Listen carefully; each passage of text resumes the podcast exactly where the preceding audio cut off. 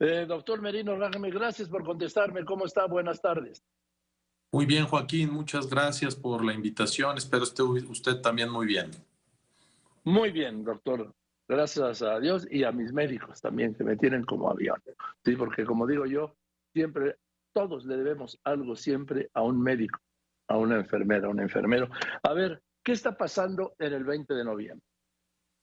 Bueno, Joaquín, hay, hay varias cosas. La primera es que a partir del primero de enero llegó un documento en el cual se nos exige un nuevo método de registro de asistencia con unos checadores y una serie de medidas eh, impuestas por el subdirector de personal del ISTE. Y antes de nada, quiero aclararte que ninguno de los médicos del ISTE ni del Centro Médico Nacional nos negamos a registrar asistencia. Nos parece que es correcto registrar nuestra asistencia, pero como lo hemos venido haciendo siempre, eh, con la responsabilidad ante todo de atender al paciente y manejados por un convenio que se firmó hace 36 años que establece que lo hagamos en listas de asistencia en nuestras jefaturas de servicio. Ahora, pero esto, ¿cuál es el problema, doctor? Bueno, el problema es que todo este sistema de registros y tal debería de venir aparejado de una homologación de derechos y de prestaciones que tienen todos los demás médicos del sector salud, excepto los del ISTE. Nosotros estamos de acuerdo en, caminar de la mano de la autoridad siempre, pero sí pedimos que se nos den las mismas prestaciones, que tengamos la misma categoría de médico que tienen todos los médicos de todas las demás instituciones, que hoy no pasa en nuestra institución. A ver, ¿cuáles son esas condiciones que tienen otras instituciones públicas de medicina y que no tienen ustedes en el 20 de noviembre? Desde los sueldos podemos empezar, Joaquín. Los sueldos del IMSS, los sueldos de Secretaría de Salud son más altos, las horas laborales asistenciales contra las horas académicas son diferentes. Eh, por supuesto, los aguinaldos, por supuesto, el aumento automático de los pagos de incentivos que van en relación al sueldo base y no nada más en relación a los agregados al sueldo que tenemos en los sectores. Sí te podría decir que son varias, son muchas las condiciones en las que el ISTE hoy es inferior en cuanto a prestaciones y salarios a sus médicos. ¿Qué otro conflicto tiene? El conflicto básicamente es ese, Joaquín, y es en el que estamos enfocados. Lo que queremos es que se nos dé la categoría de médicos que tienen todos los demás médicos del sector salud. Y que después de una pandemia que creo que vivimos todos y que cuando todo mundo se resguardó y nosotros también queríamos resguardarnos como médicos, nos tocó salir por vocación, salir con toda la responsabilidad que tenía el momento. Y ahora en vez de, de tener un reconocimiento por la ardua labor que hicimos, pues somos un poquito acosados y perseguidos en nuestros ambientes laborales. Sí, yo me, me he preguntado varias veces y lo he preguntado aquí, ¿dónde están los héroes de las batas blancas de la pandemia? Que pues acabó la pandemia, se acabaron los héroes y volvimos a lo anterior, al trato anterior. Y te puedo decir también que, bueno, se ha hablado mucho de que si los insumos, no los insumos, de que si hay cosas para trabajar cualquier escenario que este sea, sí te puedo decir que cualquier problema, cualquier tema de abasto, cualquier problema de insumos en los hospitales, siempre, siempre se suple con talento, vocación y entrega de los médicos para que las cosas salgan adelante para los pacientes. Por otro lado, te quiero decir que acá en el 20 de noviembre y en el ISTE no pensamos por ningún motivo desatender a los derechohabientes y a los pacientes. Eso es nuestra vocación, eso es nuestra razón de ser, pero sí queremos que todo sea por la vía de la negociación y el diálogo y que no empiecen las imposiciones laborales como si nosotros no cumpliéramos con nuestro trabajo porque sí lo hacemos. Eh, alguien, doctor, estoy hablando con el doctor José Alfredo Merino Ralme, quien está al frente de este grupo de resistencia pacífica del gremio médico del Hospital 20 de Noviembre. Alguien incluso llegó a, a lo voy a citar, sí, llegó a poner en duda su entrega hasta su juramento hipocrático, ¿no?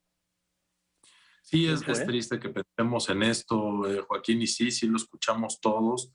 Yo estoy seguro que, fue un desatino únicamente y lo que sí debe de ser es que si nos damos una vuelta por los hospitales, y yo que tuve el privilegio de ser director del Centro Médico Nacional, te puedo decir que es un hospital que tiene menos del 1% de quejas de sus derechohabientes. Claro que podemos mejorar, claro que hay muchísimas áreas de oportunidad en la atención a los derechohabientes, pero somos un hospital que cumple cabalmente como la joya de la corona del ISTE, haciendo procedimientos muy complejos del mejor nivel a nivel mundial y somos referentes a nivel mundial en cardiología, en oncología, en hematología, en, en pediatría, en varios lugares y pues creo que vale la pena analizar todos estos indicadores y todas estas cosas que pasan antes de poner en duda la vocación o la entrega o el juramento de nosotros como médicos.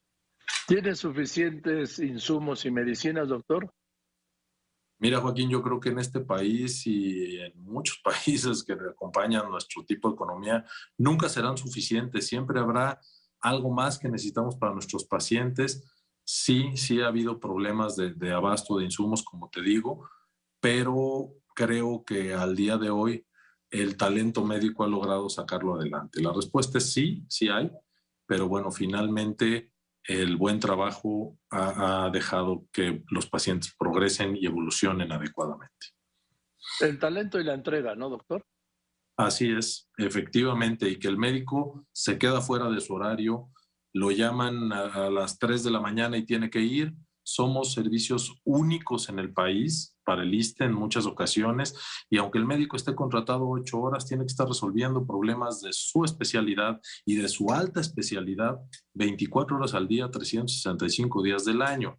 Esa es parte de la razón por la cual estar acotando un horario de ocho horas en un lugar en donde el talento médico es la característica principal, pues no al lugar. Por otro lado, sí te quiero decir, en el momentos de pandemia, como bien decías, ¿dónde está aquello que era un reconocimiento y ahora se convierte en una persecución, por llamarlo así? Eh, los indicadores del 20 de noviembre, en donde fuimos junto con nutrición, junto con el INER y muchos otros hospitales del país, los de menor mortalidad en pacientes de COVID en el país. Entonces, han hablado con el director del ISTE, ¿qué es lo que propone, doctor? Nosotros, antes que nada, Joaquín, tratamos de ser muy institucionales y creemos que nuestra representación sindical debe de ir a hablar con él. Claro que no estamos negados y si nos recibe como médicos, con todo gusto hablamos con él, pero hasta el día de hoy el diálogo entre la representación sindical de los trabajadores del ISTE y el director general no se ha dado a pesar de que se ha pedido. Bueno, yo creo que eso es fundamental para entenderse porque si no hay un arreglo, pues hay un rompimiento. Eso es inevitable. Eso es una ley de vida. Efectivamente. En fin, pues seguiremos en contacto, doctor José Alfredo Merino Ragme, y le aprecio que me haya contestado. Te agradezco mucho la invitación, Joaquín, y pues simplemente decirte que soy el portador de la voz de miles de médicos en el ISTE y que nosotros fuimos elegidos en la Asamblea General, no es ninguna designación unilateral que yo venga con el uso de la voz, fuimos designados y como tal es un orgullo representar a los médicos del ISTE. Que me consta, me consta personalmente de su calidad y de su entrega. Gracias, doctor. Le mando un saludo. Gracias. Muy buenas tardes. Sí, es el doctor José Alfredo Merino Ragme, quien es el pues, representante de la resistencia médica del Hospital 20 de Noviembre del ISTE. Pues, ¿qué trabajo le cuesta a la autoridad sentarse a hablar con ellos? ¿O qué van a tener que recurrir al bloqueo de las calles como es un, ya es un método, ¿sí? No me haces caso, bloqueo. Bloquean, entonces vamos a hacer una mesa. Que antes del conflicto, que se vaya al pico el conflicto, no se pueden sentar a hablar? Se lo dejo ahí al director del ISTE.